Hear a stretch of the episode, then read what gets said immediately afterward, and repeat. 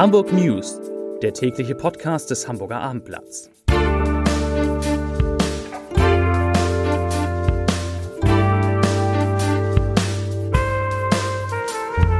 Hallo, moin, moin und herzlich willkommen. Mein Name ist Matthias Iken und ich verrate Ihnen, wieso der HSV in der eigenen Fanszene ermittelt, weshalb Deutschfans nach Hamburg kommen und warum die Linken eine erschreckende Bilanz ziehen. Doch zunächst die drei meistgelesenen Geschichten auf abendblatt.de. Auf Platz 3 Schleswig-Holstein. So sieht die Herberge der Zukunft in Grömitz aus. Platz 2 Bergedorf. Tempokontrollen, Abzocke, vier Blitzer an der B5 zwischen Bildstedt und Bergedorf. Und Platz 1 Uwe Seeler und seine Ilka. Eine Liebe für die Ewigkeit. Und hier die Nachrichten im Überblick. Die Linken in der Bürgerschaft haben eine erschreckende Bilanz zur Landstromnutzung von Schiffen im größten deutschen Seehafen Hamburg gezogen. Die Landstromanlage in Hamburg steht seit Jahren und wird kaum genutzt, kritisierte der Hafenexperte der linken Fraktion in der Bürgerschaft Norbert Hackbusch. Dabei zeigen China, die USA und jetzt Amsterdam, dass eine Landstrompflicht funktioniert. Und gerade in Hamburg mit seinem Hafen mitten in der Stadt ist die Durchsetzung auch entscheidend, so Hackbusch weiter. Daher will seine Fraktion nun für eine Landstrompflicht kämpfen. Das Spiel am Sonntag im Volkspark ging gleich doppelt daneben. Erst setzte es ein 0 zu 1 gegen Hansa Rostock, dann blamierten sich auch noch einige Fans. Nun hat der HSV angekündigt, die Initiatoren des homosexuellen feindlichen Banners zu ermitteln.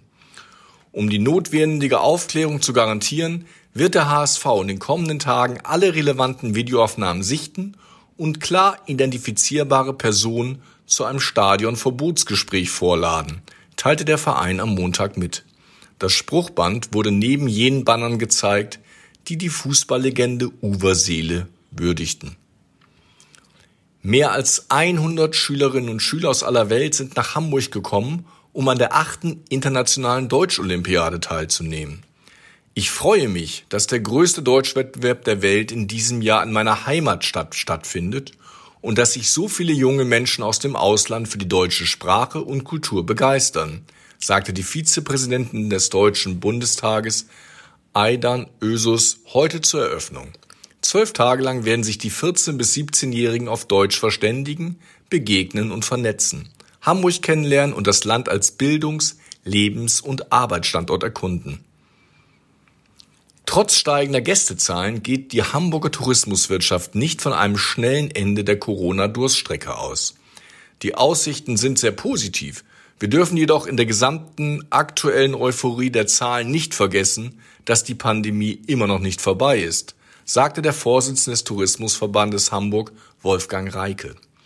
Auch wenn jetzt schon viele Gäste zurück sind und der Tourismus wieder an Fahrt aufnimmt, droht der Herbst mit neuen Auflagen und Verbindlichkeiten. Zwar würden in vielen Bereichen wieder schwarze Zahlen geschrieben, doch reichten wenige Monate im Sommer nicht aus, um die vergangenen Jahre und die kommenden Herbst- und Wintermonate zu kompensieren. Oben ohne für alle, so lautete ein Antrag der SPD in einem Spüttel, der am Donnerstag im Hauptausschuss der Bezirksversammlung beschlossen wurde.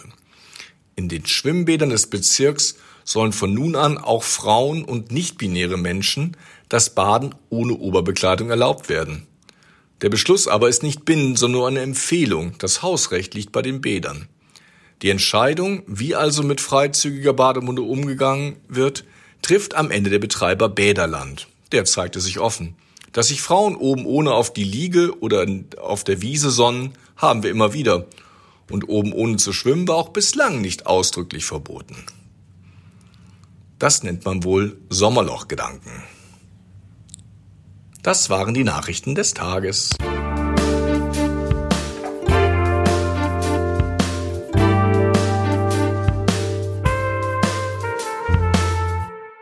Weitere Podcasts vom Hamburger Abendblatt finden Sie auf abendblatt.de slash podcast.